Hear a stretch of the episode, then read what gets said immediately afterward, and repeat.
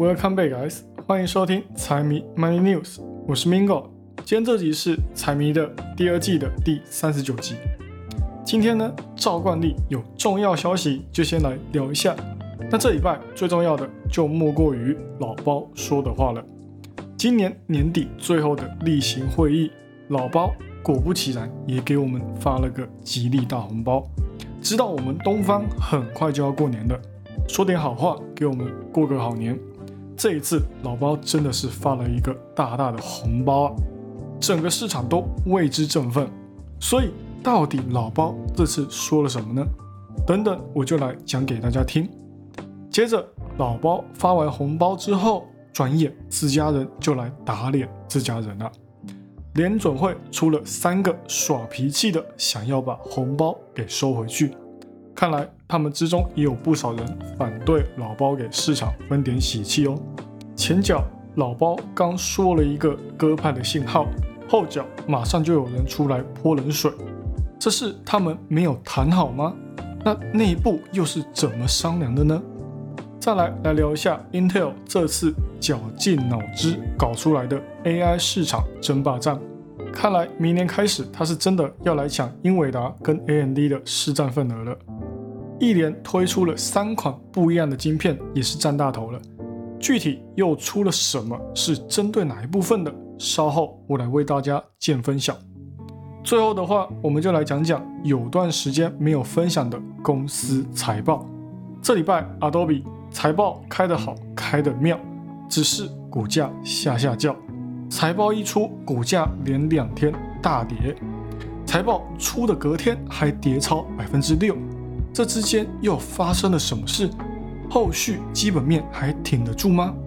好，那我们就废话不多说，直接开始今天的节目。首先，当然还是要先来讲一下今年最后的联准会例行会议的。老包这次的表现真的是给全世界一个最满意的答案。他一上台之后。市场就一路大涨，标普标破四千七，创下年内新高；道琼飙得更凶，历史新高，说突破就突破，连一点喘息的时间都不给。所以这一次老包到底说了什么？市场又为何会一路北上，连刹车都不刹呢？如果要给这一次联准会例会打上一个标签的话，我想。也只有史上最歌比较适合了。在这一次例会上面，联总会完全表达已经加息结束的态度。在点阵图里面呢，我们也可以看到，联总会对于明年降息的预期已经提升到了百分之四点六。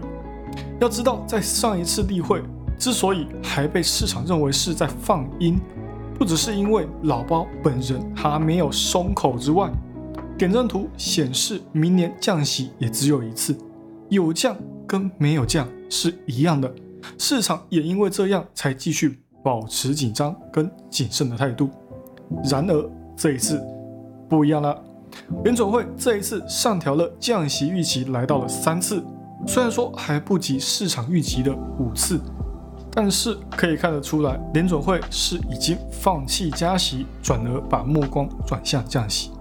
当然，这个市场多多少少还是比联准会还要来得更加乐观，所以市场看到联准会都已经导向降息的时候，就已经再次提升他们对于明年的利率预期，来到新的高点百分之三点九。转换成降息的话，就是降息六次，总共要降一百五十个基点。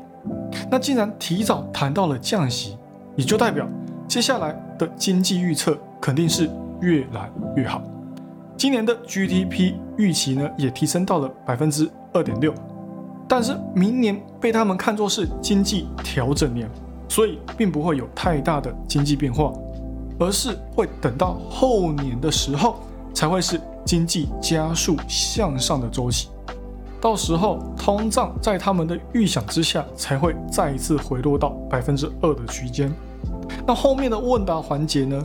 更是加深了联总会已经想要降息的想法。老包不止一次提到了降息，还特别强调接下来降息将会是联总会下一个旅程之中必须要面对的议题。所以整场会议下来，也彻底让那些担心联准会接下来可能会打压市场气氛的人松一口气。现在呢，就连联准会都对通胀表现出异常的乐观，市场的人又有什么好担心的呢？所以四大指数的飙涨就是老包给出的答案。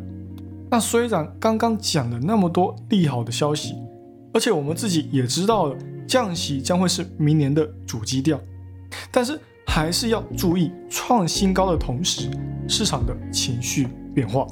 那现在呢，formal 进场的投资人已经渐渐的占大多数了，就连高盛都说市场的空头已经消失殆尽。再次让那些空头见识到什么叫做不要跟联准会作对，但是竟然市场要狂欢，也不会只有美股在爽喽。货币市场也因为美元指数大跌百分之一而飙涨，其中日元对美元就涨了百分之一点八，欧元也净扬了百分之零点八，债券也不甘示弱。TLT 也从大跌之后，在十一月开始到现在涨了百分之二十一。重点还是因为在前面下跌的过程当中，有太多的空头介入，市场现在看到联总会发出信号了，这些还没有跑的空头反而就会成为他们上涨的火药。美债值利率呢，甚至已经自行跌破了百分之四大关，根本还不需要等到联总会真正实施降息。只要嘴巴上面说说降息，市场的乐观情绪就会促使很多人去买美债，推升需求。就连现在特斯拉本来还因为 FSD 的问题要紧急召回而下跌，结果呢，后面尾盘的时候又被联总会给救了回来。星期四更是涨了将近百分之五，突破下行趋势。当然，它本身在墨西哥的消息也是造成上涨的契机之一。只是这件事的背后，多少还是有联准会放歌的利好因素存在。那美国想要降息，有些国家却想又不能做，像是欧洲，它就属于那种完全不考虑放鹰的那一种。也是因为欧元区是一个集合体，一荣俱荣，一损俱损，所以他们还不能掉以轻心。欧洲央行也说，他们根本没有考虑过要去降息。也还没有通胀放缓的证据。欧洲十二月的 PMI 表现也在加速萎缩，第四季的产出下滑速度也比想象的还要来得快。他们的就业水平也在持续创新低。欧元区的 GDP 也已经锚定百分之零点五，增长速度可以说是非常的缓慢。那中国的情况也是差不多，也还在持续修复期。但是在中美会谈过后。中国的投资也有在成正比的增加。中国目前所推出的经济刺激措施也还需要一点时间来发酵，而且还推出了跟日本差不多的分红制。那日本今年的股市之所以表现那么好，就是因为有这个分红制的存在。但是日本可以执行成功，最主要的原因还是因为日本不是那么重视股东的权益。但是中国的核心问题并不是股市的流动性。而是在于就业还有出口的问题上，如果这些事情不先解决，也很难提升投资人的信心，再进而提升他们自己本国的经济。那讲完美国、欧洲跟中国的情况，接下来来讲一下礼拜五马上就来打脸老包的三位联准会官员，其中一位纽约联准会主席，他说他们并没有真正在讨论降息的可能性，而且。他还认为，现在还需要把眼光继续放在加息身上，需要随时都准备好要进一步 QT 的准备。但是这里我就必须要吐槽一下了，因为鲍威尔也有说，就算降息，还有可能会持续紧缩政策，而且三月降息也无伤大雅。啊再来，亚特兰大联总会主席也同样发表了比较保守的言论。只是因为他本身就是支持放宽政策的官员，所以他的保守在市场看来，其实多少还是支持老包的言论比较多。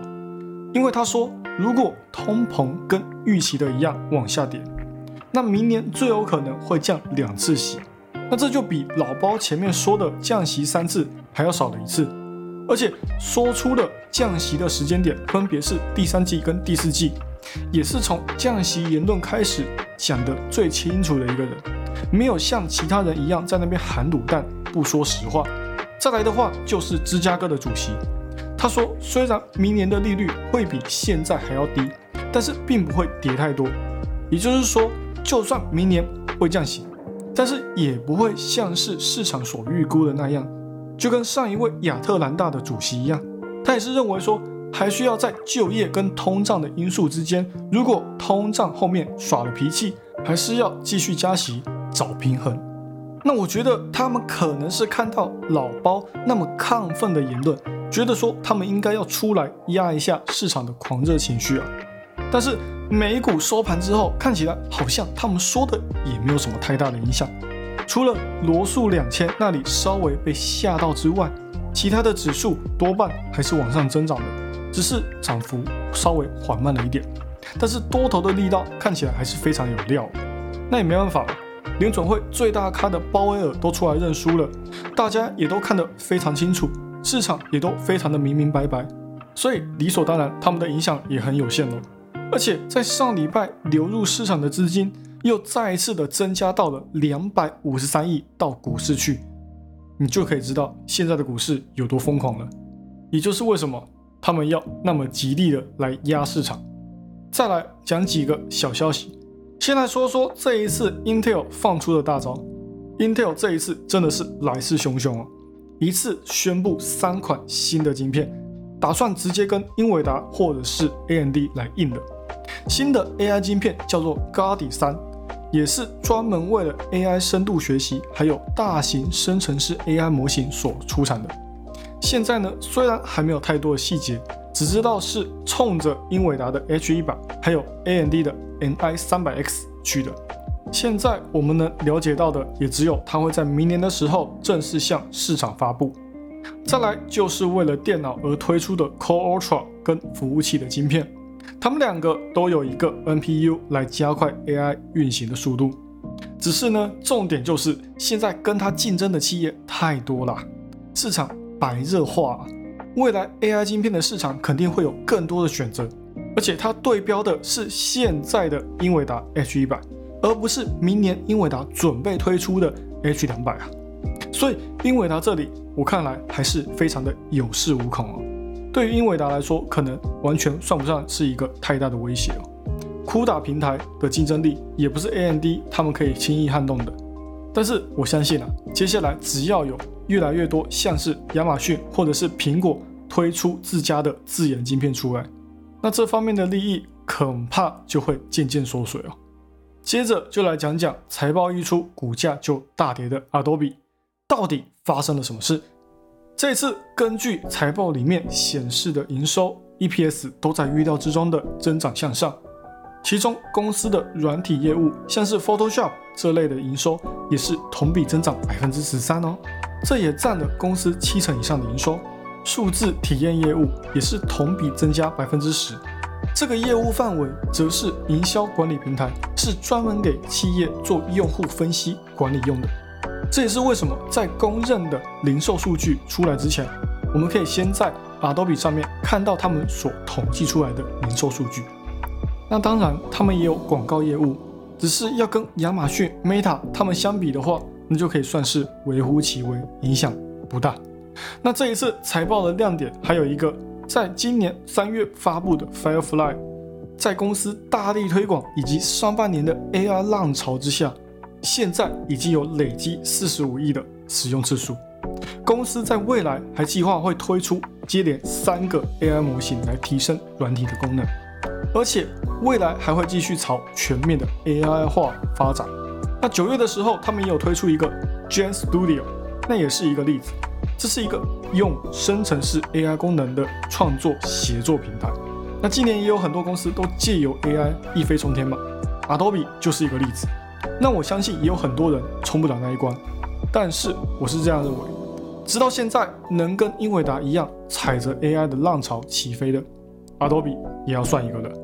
但是竟然财报收了一个满意的年尾，那为什么市场的投资人还是觉得应该跌呢？最主要的原因还是因为它的 guidance 表现真的是很差。最近很多公司之所以财报公布之后都有股价下跌的问题。几乎都是因为下一季或者是明年的财年表现不优所导致的。Adobe 的话，是因为他们预计在明年的财年 EPS 只有十七点六到十八美之间，分析师预估的最低都有十八美了，他们只有给到十七点六到十八美。营收的话，二一三到二一五也低于市场预计的二一七，连二一七都没有达到，二一五更不用说了。更何况他上个月还对自家的旗下业务提升了订阅价格。公司的高层还说，对于这部分的营收非常有信心，可能啊是对于自家的套餐定价高估了一些啊，所以这方面的信心呢才没有体现到明年的增长水平上面啊。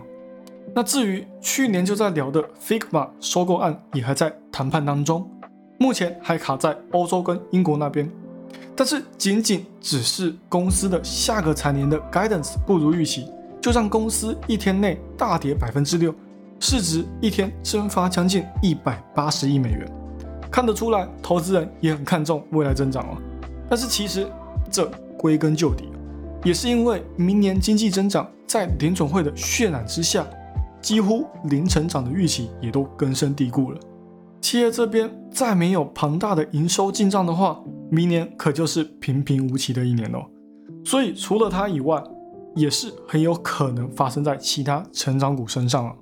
尤其是跟它一样渐渐转向 AI 领域的高科技产业，那这个风险讲完了，就要来讲一下它的机会啦。机会是什么呢？当然就是现在所说的大跌过后的股价价位喽。从上面的财报细分上面，我们也可以看到，公司就目前的基本面来讲是没有问题的，而且还保持着他们一贯的不断创新的步伐，这都有助于公司内部不断增长。那虽然目前外界都认为说指引感到失望，但是只要长期下来，业绩持续的拉升，股价一定也会给出满意的答案。好了，以上就是今天的财经大小事，财经 Money News 陪阅览国际财经，让你不再对财经感到陌生，让财经与你没有距离。喜欢我节目的朋友们，帮我多多推荐给你的亲朋好友，记得 Follow and Share，一定要给它按下去。还有。不要忘了，财迷也有 IG 跟 Facebook 哦，请大家多多帮财迷捧妞记得。那就这样喽，我是 Mingo，我们下期再见，拜拜。